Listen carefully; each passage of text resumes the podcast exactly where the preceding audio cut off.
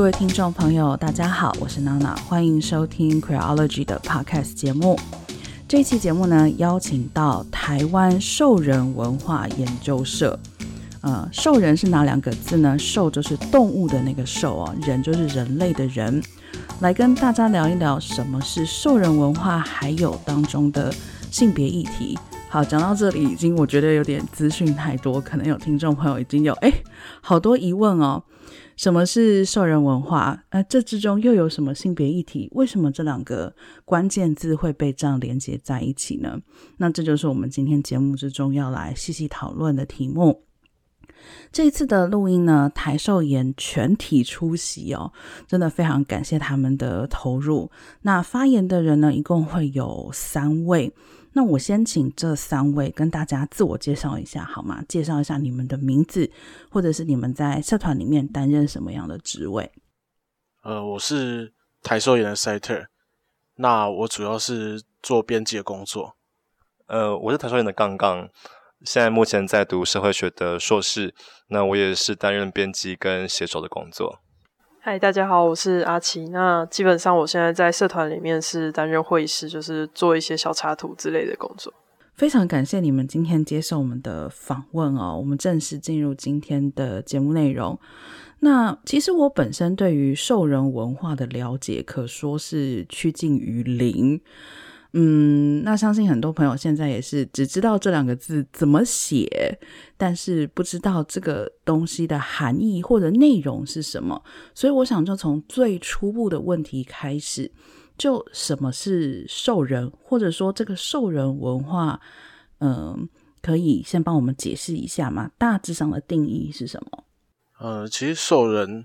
顾名思义就是。呃，所谓拟人化动物的角色，就像是我们在过去看到一些呃动画作品里面会有一些动物角色，它可能会做一些人类的行为，或者说就是人类语言这样子。基本上就是兽迷这个群体呢，喜欢就是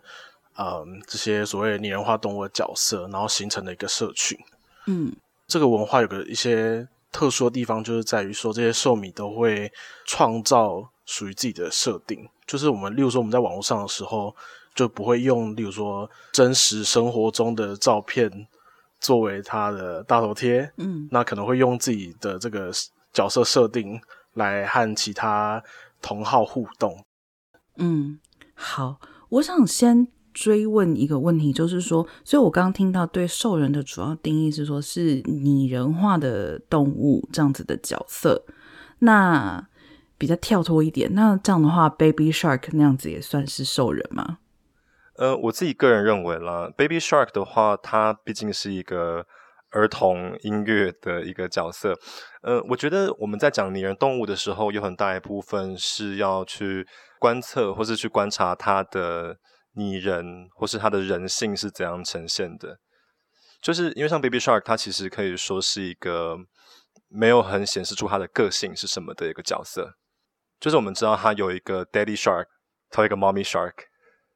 可是它本身的个性是什么呢？它的嗯情绪是什么？它的故事是什么？其实都没有很完整的设定。这种情况下，其实会让我们比较难以代入。好，我可能把刚刚的那个重新就是详细的定义一下，就是说，虽然兽人指的是拟人化的动物角色，可是。呃，并不是所有的拟人化的动物角色可能都符合兽人文化，或者说是兽迷的喜爱，或者是互动那样子的定义。因为，比如说像刚刚，我觉得刚刚就解释得蛮清楚的，就是虽然 Baby Shark 也是一个拟人化的动物角色，但是它可能并没有明确的人物的性格。那我觉得类似的举例，可能就类似于说。像有很多的呃职业运动，他们可能有吉祥物，然后吉祥物可能也是类似于动物的拟人化角色。可是同样的，可能他们非常欠缺所谓人的性格的这样子的设定跟附加，所以它其实也是并不是符合就是这个兽人文化，或者是说兽迷呃喜欢或者是互动的这个含义。我这样说对吗？我觉得娜娜是个对于兽人文化非常有慧根的人。因为像我们可以看到，在某一些大学校队里面的角色，他就比较不会被当做是一个 furry 会喜欢的角色。嗯，可有一些就是，他其实会有个等差在。像譬如说，我举一个例子，美国呃不是，不好意思，日本埼玉县的西武狮队，嗯，他的狮子这个角色就是一个他会跳舞，他会发球，他会他是一个很有呃人性、很有他的特色的一个角色，所以相对他就会比较受欢迎。嗯，那像是说在呃世界足球赛二零一八年俄罗斯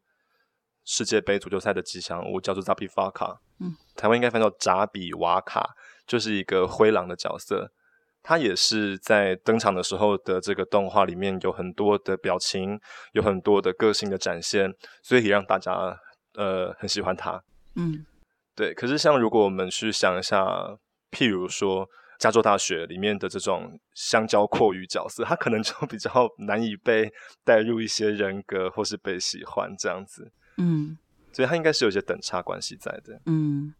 所以我觉得“兽人文化”这个词里面，其实人的这个部分还是很重要。应该说是说，兽迷作为人，其实他们在兽人文化里面，我想更多的寻求还是可以有人的这个互动的部分，对吗？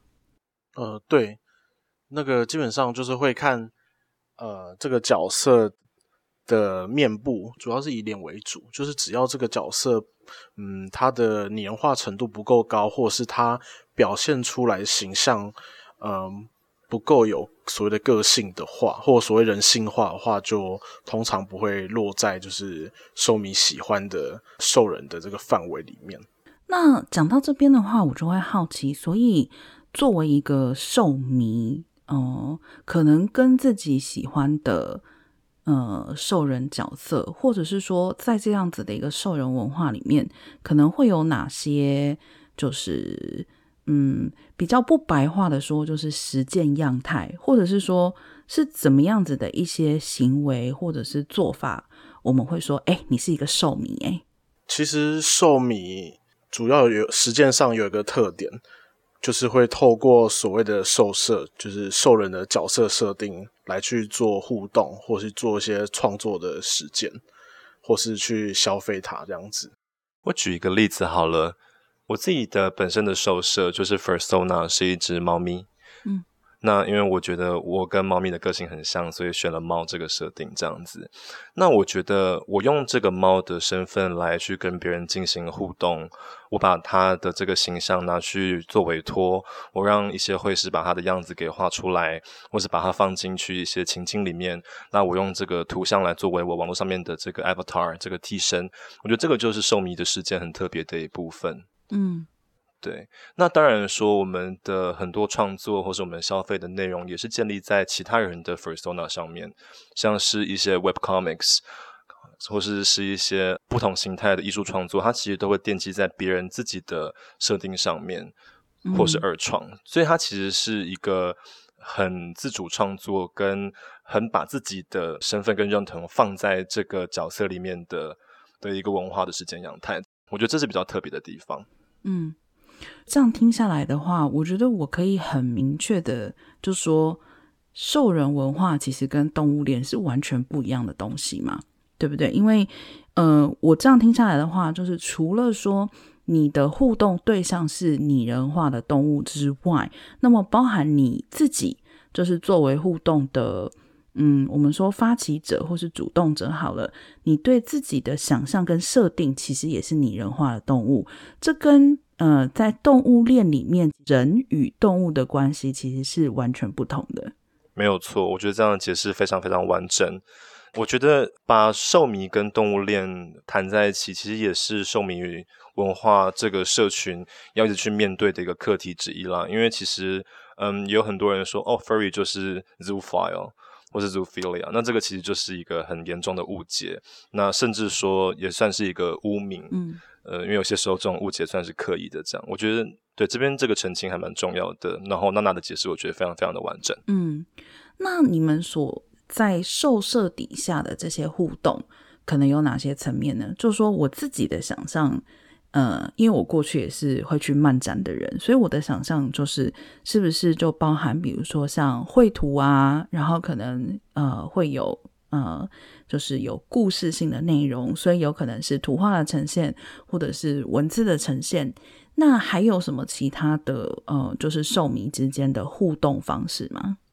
应该呃，图画跟文字算是蛮两大主要的一个实践的方式嘛。图画就是用委托，那文字的话，当然就是透过文字进行角色扮演这种方式，或是呃同人文的这种二创，都是用自己角色去进行实践的方法。这样子，我觉得有趣的事情是，呃，如果娜娜去过漫展，应该可以发现，就是还蛮多兽迷会带 badge，就是。徽章就是自己的角色画出来，然后写网络上面的名字，嗯，然后挂在自己的人的身上，这样其实这都是一个蛮明显，就是说我们把呃我们拟人动物的角色跟我们自己嗯、呃、在外面走动的时候连在一起的一个做法，这样子，我觉得这个还蛮有趣的。嗯，是不是有些人也会透过换装的方式？我有看过，就是像戴头套或是穿整个有点像玩偶装这样子的。对，那个就除了刚刚刚刚讲图文创作之外，还有呃另外一个形式，就是会穿类似像 cosplay 的衣服，他们会穿上布偶装，但是它有个特点是，他们穿着的是自己设定的角色的布偶装这样子。那它跟 cosplay 有有一个不一样地方是，cosplay 都是呃去模仿商业作品里的角色，但是就是兽迷的。就是穿着兽装实践，他是在呃想让自己变成那个角色设定，就是那个兽人角色设定这样子。嗯嗯，就是你有一个兽人角色身份的认同，然后当你穿上这个服装的时候，其实你是想要成为那个角色，然后这个角色并不是存在于商业作品里面，它其实有点像是本来就已经存在在二次元空间里面，你对自己的一种认同的存在，对吗？对，没有错。那现在还有一种新形态的实践，就是因为现在虚拟实境就是所谓的 VR 非常流行嘛。那网络上也有就是所谓的那个虚拟实境的游戏。嗯，那有些兽迷就会就，就为自己的设定做 3D 建模，然后把这个设定三就是这个。呃，三 D 建模的设定就是放到这个游戏里面。那我在网络上也可以透过这个设定，三 D 的设定和其他人互动，嗯，这样子就看起来让自己的设定可以一直活在就是现实当中，这种感觉。这个真的只能说是科技进步了，真好。透过这种虚拟跟三 D 的方式，应该比过去要呃怎么讲，扮演自己的角色又多出了一种比较容易一些的可能性，吼。那。呃，可不可以也帮我们介绍一下，在台湾这个兽人文化的，嗯，要说是发展过程也好，或者说是整个兽迷的社群，大家是怎么彼此认识的呢？就比如说，像今天，呃，整个台兽研的社团都来参加我们的访问，我看了一下，其实人数相当的多。那大家是怎么连接在一起的呢？呃，我们自自己就是对于自己身处的文化。就是有呃，就是当然我们自己也很喜欢兽人文化，就很喜欢兽人，然后然后当然会也会想要多了解一点，就是有关于这个呃文化的呃，例如说历史脉络或者是文化的内涵这样子，所以就呃，我跟另外一位呃伙伴一起就是创立了这个社团。我加入台兽研其实算是一个蛮意外的事情。就是因为我其实自己以前本身不会称自己为是兽迷，我会称自己为受控。就是我喜欢看 furry 的一些作品，可是我可能不一定会以设定在网络上跟别人进行互动。我是二零一八年的时候吧，去还是一九年去 CITER 的一个发表会，然后才知道原来台湾有人在做兽人文化的研究这样子。那我自己是。在学术社群里面也是待了一段时间，然后可能唯一从小到大会做的事情就是读书跟写东西，所以我才觉得说，哦，原来我的我会做的事情，原来也有受人实践的方式。那后来才加入台兽研这样子，对，那也是加入台兽研之后，我才成为一个兽迷。就是才去委托自己的设定啊，才去嗯有产出一个 persona 跟别人进行互动这样子。所以嗯，与其他人相对，可能是先当兽迷再进入台兽研，我是先进台兽研之后才成为一个兽迷。诶、我应该是在那个 Scyther 跟另外一个伙伴一起创社团没多久之后就进来。那，嗯，那时候其实是先因为 Scyther 在做他的研究报告，所以要找一些人访谈，然后先认识了 Scyther。最后他们发现他们好像在缺绘师，才会加进这个社团。对，OK，所以。其实我觉得这里面有一个蛮有趣的情况哦，就是说，像你们刚刚嗯，包含 s a t e r 跟刚刚都提到学术的这个部分，嗯，所以我感觉至少在嗯台湾的兽人文化，或者说在台兽研的情境之下，大家透过怎么说，嗯嗯，我不会称之为学术的求知欲，但是我会觉得说是透过。对于这个议题有想要进一步探讨，并且因为它发生在一个学术的情境之下，就是不管是做研究报告啊，或者是因为自己本身就在学术社群里面待着，然后其实反而是去促成了台兽研的发展，是吗？呃，这样讲是没有错。不过我自己个人是觉得说，就是我们可能虽然叫研究社，那我们可能在学术社群里面也有一些呃实践的经验。不过我们聚在一起的原因，因为我们也有会师，然后也有就是工程师，也有就是在呃读硕士的两个人这样子。就是我们其实聚在一起，都是对台湾的寿米社群存在一个好奇心。嗯，就是台湾的寿米社群应该是跟美国、日本的不一样的。那台湾的兽迷社群也应该跟台湾的 ACG 社群是不一样的，嗯，就是里面有一些特殊性，有一些故事，然后有一些特别的地方可以被讲出来，可以被理解，可以被描述。嗯，那我觉得这可能是我们一起想要做的事情。嗯，可不可以请刚刚稍微深入的说明一下呢？就是。呃，这个不同在哪里？像你提到说，台湾的兽迷社群或者说兽人文化与美国与日本其实有所不同，你觉得不同的点在什么地方？这个地方等一下可能要请 Scyther 补充，不过我简要的讲一下。嗯，呃，台湾的兽迷社群它其实是有来自欧美，就是主要是美国的科幻次文化的这个历史，跟日本的 ACG 次文化圈的历史的交叠。所以我们在台湾可以看到，呃，台湾的 Furry 的粉丝实践，它有算是两方都有出现，像是以日本的那种呃风格的 日日式风格的同人展的这种贩售会，或是比较美式的这种大型粉丝聚会，其实都可以看到说有来自两边的影响，这样子。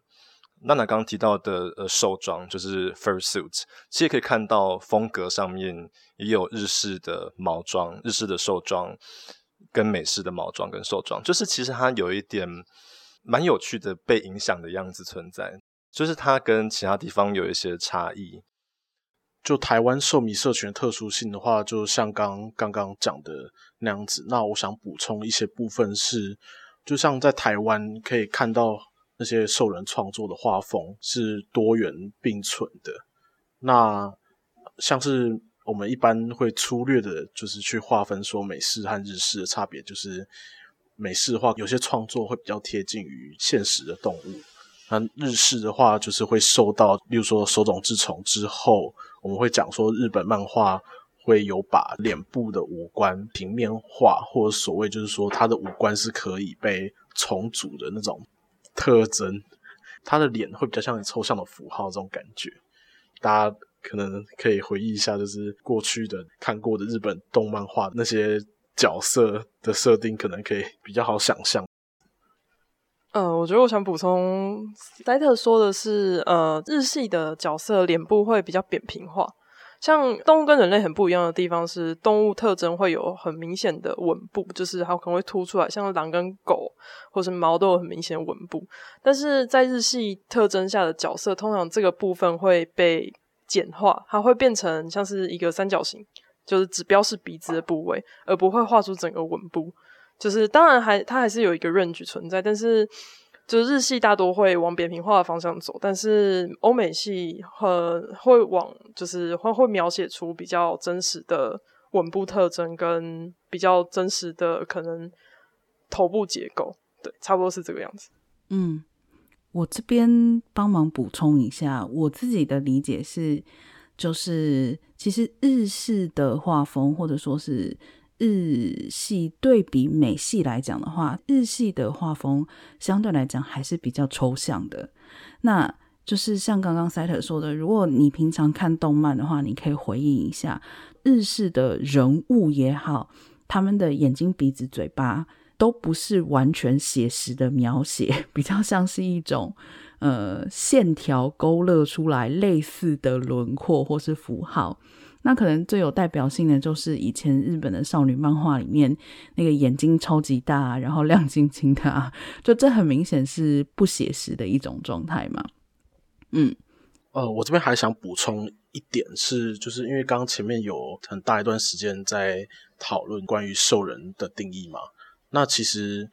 呃，日本的兽迷社群在发展的时候，最一开始是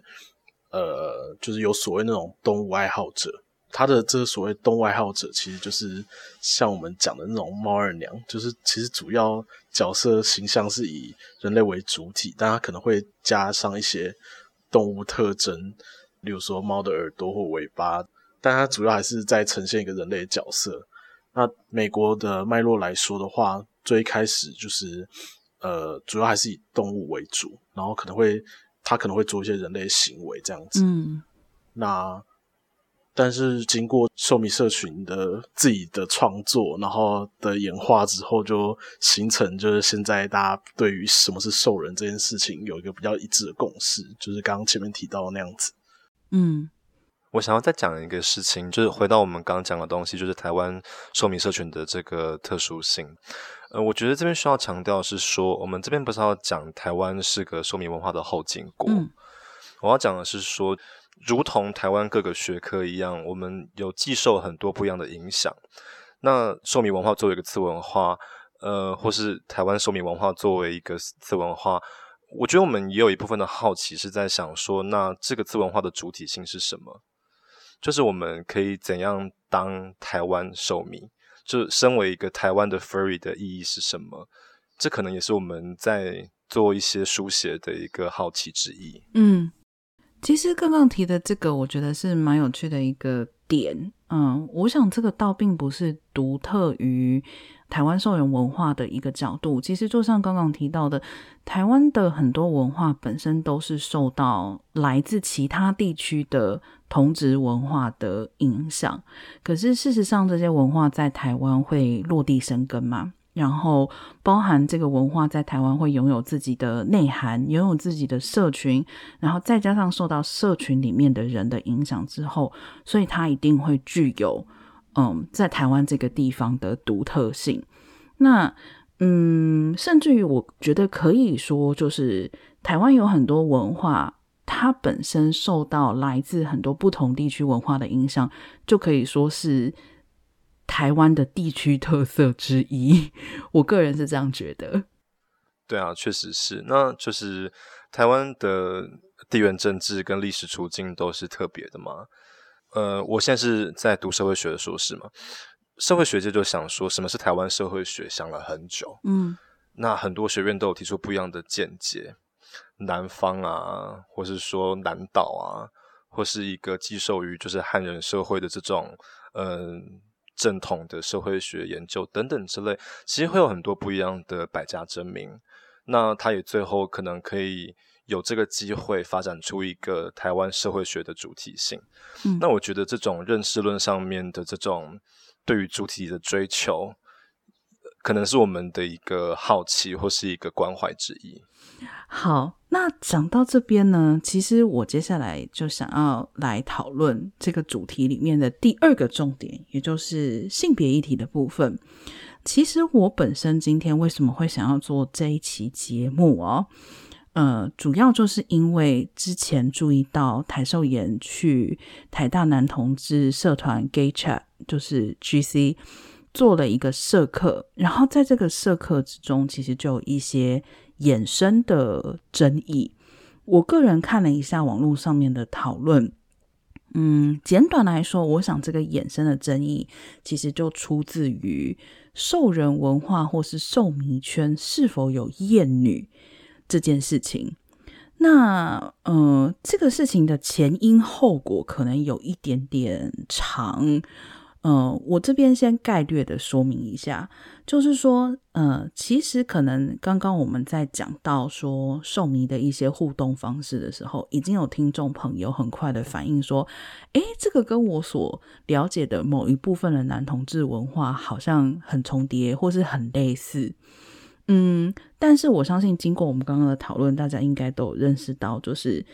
呃，兽人文化跟男同志圈子里面的类似兽人的这个文化的部分，其实是有所不同的。那，嗯、在这一次去呃 GC 做社课的时候呢，其实社课发生之前，就先有一个小小的呃事件，就是 GC 做了一个呃脸书的 po 文，然后说明有这样的一个社课。那在这个 po 文里面，其实就有一些。呃，男同志圈子对兽人文化的既定印象，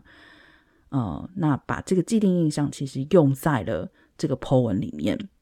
那后来台兽研实际去讲社课的时候呢，在他们的社课的内容的一部分，其实就提到了，就是兽人文化的圈子里面，诶，可能有厌女这样子的情况。那当场其实我知道，GC 只有社员。不赞成这个说法，就认为没有啊，哪有？哦，那后来这个事情，呃，我也非常佩服的一件事情，就是其实台兽也做了非常非常多的投入，包含重新呃修订他们的这个社课的 PPT，加上说明，加上修改，然后在网络上公布，甚至于我听说你们做了一个四十八小时的直播，然后来回答。大家的各种的问题，嗯，我们先跳回到这个事件本身呢。那首先，可不可以先请你们帮我们详细的说明一下，就是兽人文化或是兽迷圈与男同志社群的关联，或者说是相异处是在什么地方呢？嗯，好，这边先呃，感谢娜娜的整理。我觉得娜娜真的是有帮我们做很多整理跟说明，这样子。那确实就是在社课前就有一些争议。那从就是 GC 的文案其实就可以看得出来，嗯，一些男同志出发的角度对于兽圈的一些误解嘛。像很明显的，它里面说男同志的身体分界，猴啊、狼啊、熊啊、猪啊，这个就有点就是。他们有点把它跟兽圈做一个混淆。嗯、那它的原本的定的标题 “BL 文化的兽人文化”，它也就是一个把兽人文化当做是类似男同志文本的一个子集合这种感觉。那这当然是就我们自己看来是有点不舒服。那这边做个澄清哈，台湾兽圈社群对于我们这一次社课的反应，有蛮大一部分原因并不定是因为厌女。嗯，其实我们这个社课的这个争议远远不止于 厌女了。嗯，我们在四十八小时的直播跟后续的说明里面，其实也有提到，就是说，嗯，有一些部分跟我们对于性别的描写是没有直接关系的。那呃，我认为说，我们也要再次说明，就是我们不可以把，或是不应该把台湾兽圈的这个反应视为是过度反应。因为它毕竟是个次文化，那我自己个人，我刚刚自己个人认为说，次文化在面对别人的，或是说次文化内部某些成员的解说，或是向外说明的时候，会有一些焦虑跟担忧，是完全正常，而且是应该要做到的事情。嗯，就是呃，如果我们发现授权会被男同志圈视为是子集合，那我们授权里面有这种。呃，焦虑或是担忧，那是应该的，就是要保持它的主体性是应该的。嗯，对，所以我觉得这一次也不应该把他们视为是一个过度反应或是呃延上事件。这我我我觉得他们的担忧是有所本。嗯，对，那可能接下来呃男同志圈跟兽圈的这个差异的部分，或是什么地方不一样？可能还是要请 Setter 稍微补充说明。我这边先稍微归纳一下刚刚刚刚讲的部分哈，也以免有一些听众朋友可能刚刚没有完全听懂。呃，男同志的圈子里面有所谓的雄猴，那这个雄猴其实一般来说，呃，它是指一种体型差，嗯、比如说比较壮的一些男同志，可能就会被称为熊。那比较瘦小的一些男同志就会被称为猴。那这个就像刚刚所指出的，其实跟我们前面所已经说明过的这个兽人或者是兽迷的定义，其实都相去甚远。所以在当初 GC 的社课文案里面有这样子的混用啊，确实是一种嗯，可以说是男同志圈的误解。那另外的就是像刚刚。所提到哦，作为一个次文化的一个圈子，呃，我自己个人来看这一次的事件，其实我也并不会觉得说，呃，受迷的圈子呃反应过度或者是太过激动，呃，我其实觉得这就是一个对什么是厌女的定义有所模糊所导致的现象，就是可能我相信一些人是在听到台少妍说出“厌女”这两个字的时候，第一个反应就是哪有没有，就是我们哪有讨厌女生，我们哪有排斥女生。但这个如果以前有听 Queerology 的节目，就知道厌女的定义其实并不是，并不是这样子去定义的哈。所以这个我相信，等一下我们也可以再深入的来聊一下。然后再来就是，因为我自己是一个腐女，所以呃，在过去腐文化的圈子里面，其实也有过多次的这种，就是像呃刚刚刚刚所提到的，呃，社群内部的不同的意见。那其实我觉得这个都是其实是非常重要的呃社群事件，因为可以说就是这些社群事件的存在，其实会成为。呃，台湾本地该社群文化的一个重要的内涵，好，所以其实今天想要做这个题目，有很大一部分的原因就是来自于我觉得发生了这样的一个事件，那这个事件本身我觉得非常的具有意义，所以其实想要做这一期节目。好，那接下来就要麻烦 Setter 帮我们补充一下这整个事情的呃细节内容。就是一开始就是我们受到台大男同新念社的邀请讲这个社课嘛，那因为他们主要的成员是男同志，那他们就希望我们去讲关于呃兽人文化和男同志之间的关联，就是以这个为主轴这样子。但是他们一开始有提供给我们一个题目，那我们就已经先预设说他们。好像对兽人文化是不太了解的，就我们有先打了这个预防针。那我们也打算在这个社课的内容里面去好好的去讲清楚，说兽人文化是什么，然后他和男同志有什么不一样的地方，这样子。只是没想到，就是在这个社课开始之前，就是他们社团先发了一个文案，然后那个文案没有先和我们对过。有一些兽圈的朋友看到，就以为那个社科文案是经由我们撰写的这样子，这是第一波的炎上。对，那后来呢？NTUGC 就是台大男同性恋社那边有及时的，就是做道歉和做说明嘛。那我们也有就是说明说，哦，那个文案并不是我们撰写的这样子。然后我们也有提供我们更改过后的文案。那后来就想说，嗯，既然就是发生了这一件事情，然后有造成一些兽迷觉得说，怎么会写出这种东西这样子？那我们就呃让大家看一下我们在社课里到底在讲什么这样子，因为毕竟大部分兽圈的朋友可能没有办法参与这场社课嘛，就在网络上就是公开了那个社课的简报。那我们原本以为这算是一种资讯公开和分享，就没想到，呃，反而引起更广大的讨论啊！就是这是我们 预料之外的状况，这样子。那 讨论的焦点当然有很多，包括刚刚提到的厌女，我想这边等一下可以再发散一点谈，就是说兽圈内部的实践是非常性别化的，但是却很少有人在兽圈里谈呃所谓的性别议题。它另外还有一小部分就是关于，就是说我们里面提到一些内容，呃，例如说有一些游戏或者是一些简报内的陈述，可能不是授权的里面的人认为说这是可以被拿出来跟。外界所讨论内容这样子，所以才导致呃这个演上事件这样子。嗯，我真的有一点点的那个腐圈的既视感，就是尤其那个赛特讲到说，有些内容被认为说不应该拿去跟圈子外的人讨论，就让我想到 腐圈最有名的一句话之一，就是圈地自萌嘛，就是你要腐可以就自己偷偷。在家腐或在社群里面腐，但你要腐出圈就不 OK，就有一点点的那个既视感哦。那确实，我想要深入的来问一下，就是像刚刚赛特提到说，兽人文化或者说兽民的圈子里面的实践是非常性别化的。这个非常性别化的意思是什么？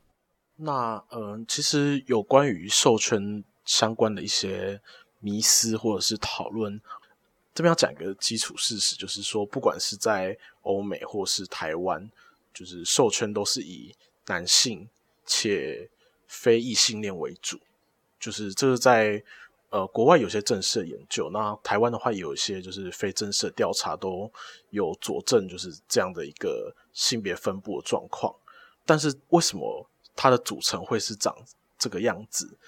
目前还没有一个很完善的一个讨论啦。那大家就会很好奇嘛，就是自己人也会会好奇说，为什么呃兽人文化的性别分布会长这样子，或是为什么授权是比较多特定性别或性倾向的人呃所待的地方？呃，还有一部分就是说，授权很常被认为说是跟男同志圈有相关，因为。在台湾，授授权里面有很多就是生理男性，然后这些生理男性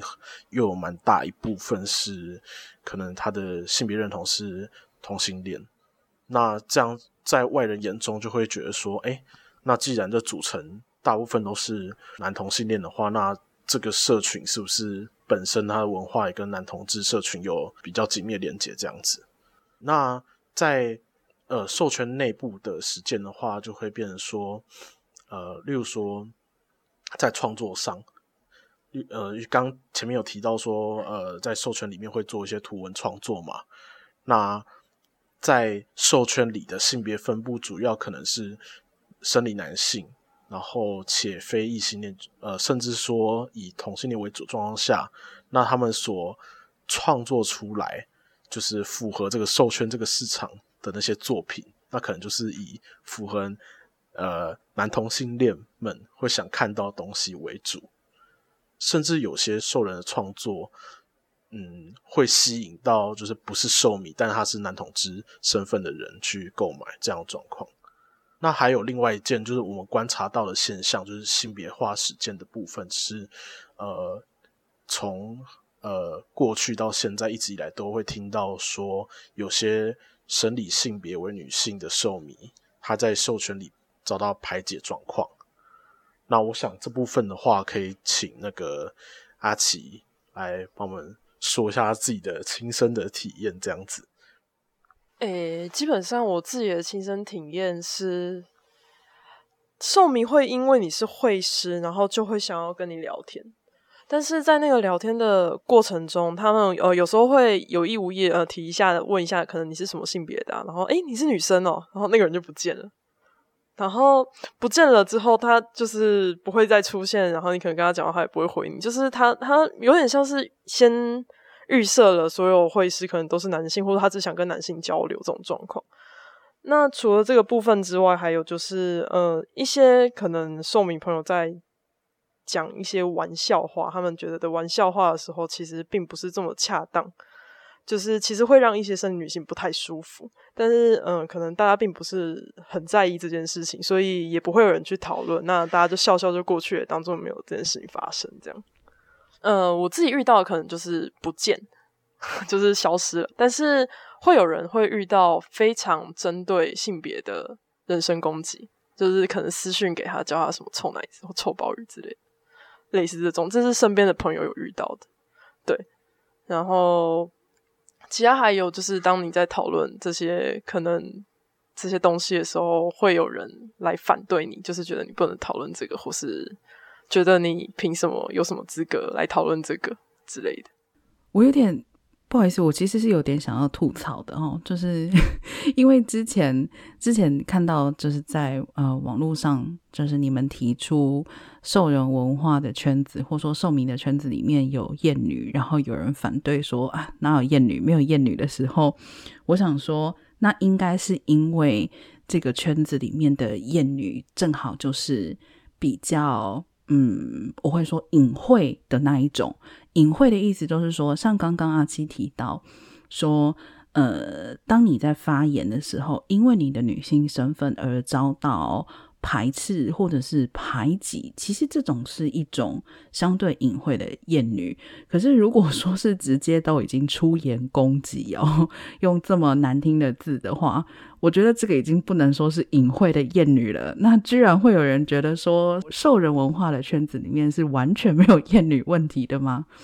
可不可以呃深入的来讨论一下，就是这个厌女的部分，因为其实我刚刚说兽人文化的圈子，或者说兽民的圈子有厌女，其实我并不是用一个呃贬低或者说是指责的态度在说这件事情哦，因为我觉得有一件非常重要的事，就是厌女这件事情现在是普遍存在在我们的社会跟文化里面的，因为我们现在就是一个父权的社会，那厌女也不是只是单纯的就是讨厌女生、讨厌女性。它其实是一种在呃社会或者说是文化的结构上面，其实形成的对女性的排斥，然后包含就是说女性的意见相对的不重要啦，或者是女性被认为相对的不具有资格来参与，或者说是来发声，这些其实都是所谓的厌女文化的内涵哦。它的呈现形式，就像我刚刚说的，并不永远都是直接的，并不永远都是说，哎，你不准说话这样子。它很有可能是有各种的呃呃样态，包含如果说这个圈子呃非常的嗯崇拜某一些阳刚的特质，或者说是固定的由比较阳刚的群体来组成的时候，那其实很多时候确实就会出现有厌女的。疑虑。那我想问台寿妍的，就是兽迷圈的厌女是由何而来呢？就是，呃，虽然我刚刚提到，在整个的文化脉络之下，我相信基本上所有的圈子都有厌女的问题。那在兽人文化里面的脉络是什么呢？嗯，我觉得这边可能我比较想要讲的是说，为什么我们要提厌女？我觉得我们想要提厌女的原因，就是也是来自于我们的文化会不会被视为是一个子集合的焦虑嘛？因为现在如果我们说都把这个现象视为是理所当然，把现在我们观察到的东西都视为是应然的话，那就变成说，呃，外界或是男同志圈会越来越理所当然的把兽圈当成是男同志圈的一个子集合。那我觉得这个是对台湾兽圈的主体性一个很大的威胁。那所以，我们这一次提出厌女的这个背后的原因，是我们是在考虑，我们在思考台湾兽圈的这个性别生产机制是什么。那我们的理解的方式是说，台湾社会广大的厌女的这个气氛没有呃赦免 授权，就是如同娜娜刚所说，就是台湾各个次文化圈其实都有厌女的现象。那我们会提授权的厌女，是因为我们是授权的观察者嘛？我们自己本身作为授权里面的行动者，我们有一些经验跟一些观察，那认为这个是需要被提出来的。那重点是在于说，我们希望提出来，呃，授权现在被视为是男同志圈的子集合，这个的这个倾向，它并非理所当然，它是一个性别生产机制下的结果。那这个性别生产机制的其中一环。就是对于呃阴性处境、阴性气质的贬低，对于呃女性的发声，或是对于女性的经验的无视，或是说理所当然的把大家视为男同志，然后让女性无法参与对话。呃，这个是一个很幽微的一个机制，跟一些很隐藏的一些经验。那我们认为有这个必要讲出来，是因为就是我刚讲的，我们的焦虑，就是我们觉得如果被视为是子集合的话，那授权之后就是你要当兽迷，你要先当男同志喽，那这这是一个很危险的事情。呃，我这边想补充一下，就是在我们社课的事情被大炎上之后，网络上很多兽迷有对我们提的厌女这件事情有很多讨论嘛。那我们也有观察到一个很有趣的现象是，很多兽迷第一时间就跳出来讲说，呃，兽圈没有厌女的现象，但他们 是男同志，就是他们发话位置就比较没有说服力一点，甚至是。呃，我们看到有生理女性的兽迷在讨论，就是说，呃，她自己确实有感受到，或是有经验到，在这个圈子里面，基于自己的生理性别被排挤的经验的时候，有些兽迷会否定 否定她，就是说厌女这个状况或感受这样子，有点男性指责或说教那种味道在。我想这也是厌女现象的一个体现吧。好，那其实话题拉回来哦，这一次的事件之中，我刚刚也有提到，我对台秀妍在沟通方面的投入跟努力，真的是感到非常的敬佩。我个人的理解是，因为台秀妍本身大家也是出于兴趣聚集在这里，那这样子的一个兴趣的集合跟团体，也就意味着。多数的人，或者说是全部的人，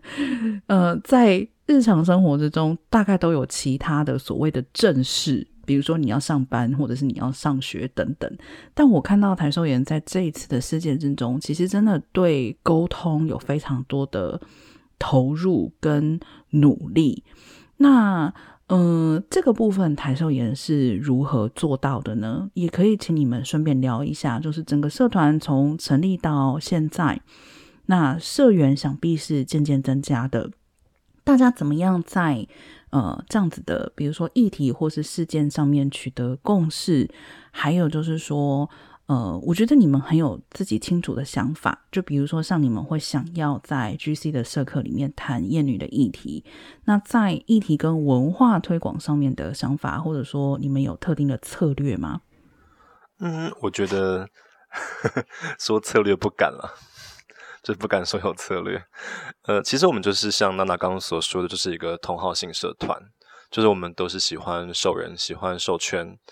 那自己身为兽迷，所以才加入这个社团的这样子。那我觉得很多时候会想要讲出来，或想要跟跟大家讲，就是沟通，就是跟大家讲嘛。其实就是我们有发现一些呃呃趋势或是一些倾向，那我们觉得这是有趣的，这可能是会引起大家对于兽圈的好奇的。呃，我自己个人啦，呃，真的是很个人的想法，就是我觉得兽圈不应该被当作是一个消费的地方。就是哦，你来委托来看看图，买买本就可以走了。因为我们会讲受迷认同，受迷认同，它终究它我们想把它视为是一个 identity。那 identity 它是需要被辩证的，需要理解的，需要自己说服自己的。那我觉得很多时候这个东西，嗯，需要一些人来提醒你。那我们。社团很常做的事情就是互相提醒，这样子。其实我们没有什么共识，诶，我们其实很多时候很多处理事情方法上面，或是对于事情的观察上面有蛮大的差异。可是我们希望可以维持一个开放的态度，让大家一起来谈，然后我们一起对授权维持好奇，提出不一样的问题，提出不一样的解答。那我觉得这是我们一起成长的一个很好的方式。呃，我想补充一点，就是为什么当初想要投入。授权相关的研究的一个理由，其实，在早期的时候，因为呃，我加入授权有大概超过十年的时间，然后我刚接触到授权的时候，其实，嗯，呃，兽迷这个文化刚刚从国外被引进，就是台湾没有很久，所以当时就很多兽迷在网网络上就会讨论说，呃，如果变成兽人会。那个世界观会变怎样，或者说自己的兽迷认同是怎么样怎么样这样子。但是现在就是近几年有看到一个比较明显的趋势，说，呃，就是所谓兽人，他开始逐渐被大众文化所认可。现在近几年有很多嗯动画或是漫画或者是一些相关的创作或游戏等等，都会纳入所谓的兽人角色。大家都开始发现说，哦，原来有兽人还有兽迷这样的一个群体，就是它逐渐从一个次文化走向大众文化的一个过程。那但是在这个过程当中，如果兽迷没有办法讲究自己的历史脉络或者是文化内涵的话，那它很容易就被当成说只是一种艺术形式，就它容易被消失。那但是现在目前就是台湾兽圈比较少人对于这方面有会一直讨论相关议题这样的兴趣啦，所以其实基本上我们会对。做这样的事情有兴趣，也是一方面，也是想要回应，就是目前受米遇到的那个文化处境的问题，就是他现在逐渐就是他不再是一个地地下的次文化，他现在开始被大众所能看见，然后被大众所能接受。但是如果自己在社群内部没有一个发声的管道，或者是对外有一个比较一致的论述。之类的，就是对于这个，就是什么是兽人，什么是兽迷，或是兽圈里面其他议题，大家比较没有在讨论的话，那就很容易大家会搞不清楚自己是谁，就这个 identity 就会变得很薄弱或被消失这样子，就或或者是跟其他东西混淆，例如像我们这次遇到的兽迷跟男同志之间的关系的混淆，就是一个这样的状况这样子。我觉得 Cider 讲到一件非常重要的事情哦，就是其实文化的形成与嗯，在这个文化脉络之下互动的人以及发生的讨论是有非常大的关系的。如果没有这些人的集合，或者说没有这些讨论跟发生的过程，很多时候可能也没有办法形成文化，它可能只是一个现象。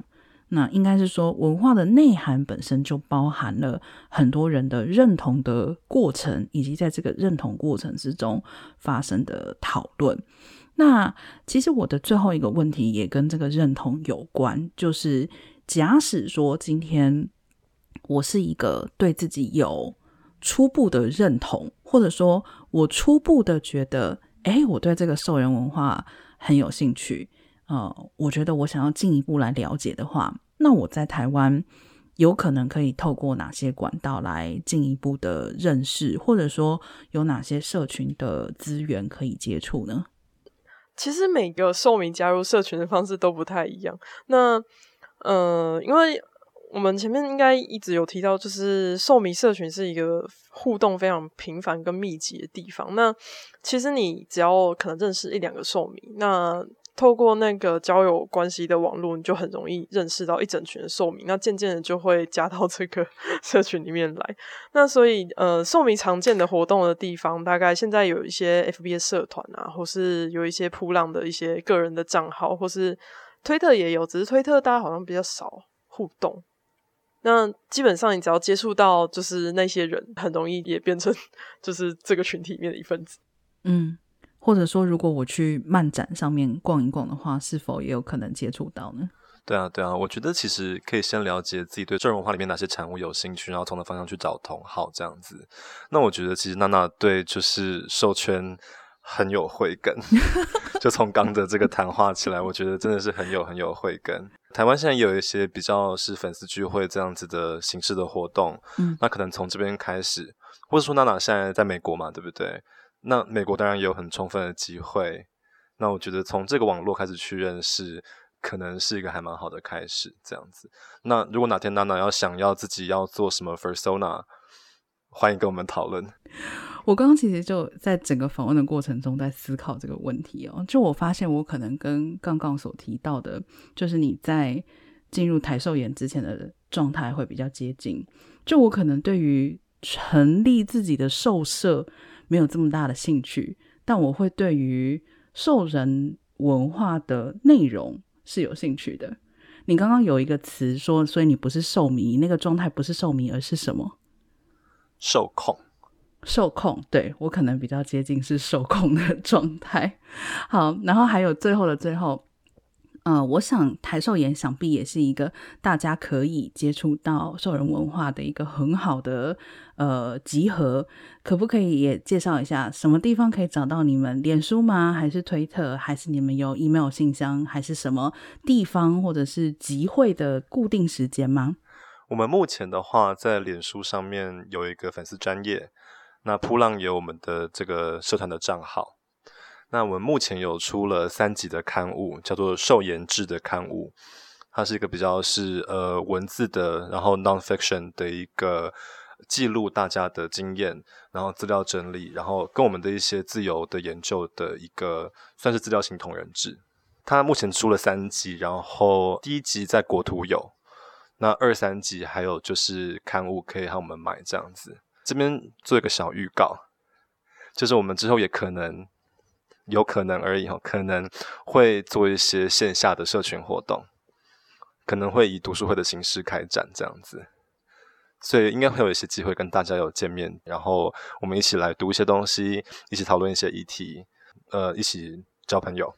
好。那所以大家如果有兴趣的话，我想最快的一个方式，目前就是可以先关注台寿研的脸书粉丝页。那这样如果之后他们有更进一步的活动，还有包含刚刚提到他们的出版刊物的资讯，在粉丝页上想必都可以找得到。那今天再次非常认真的要感谢台寿研的全体社员，还有三位的发言成员。那也谢谢各位听众朋友的收听，我们下次见喽。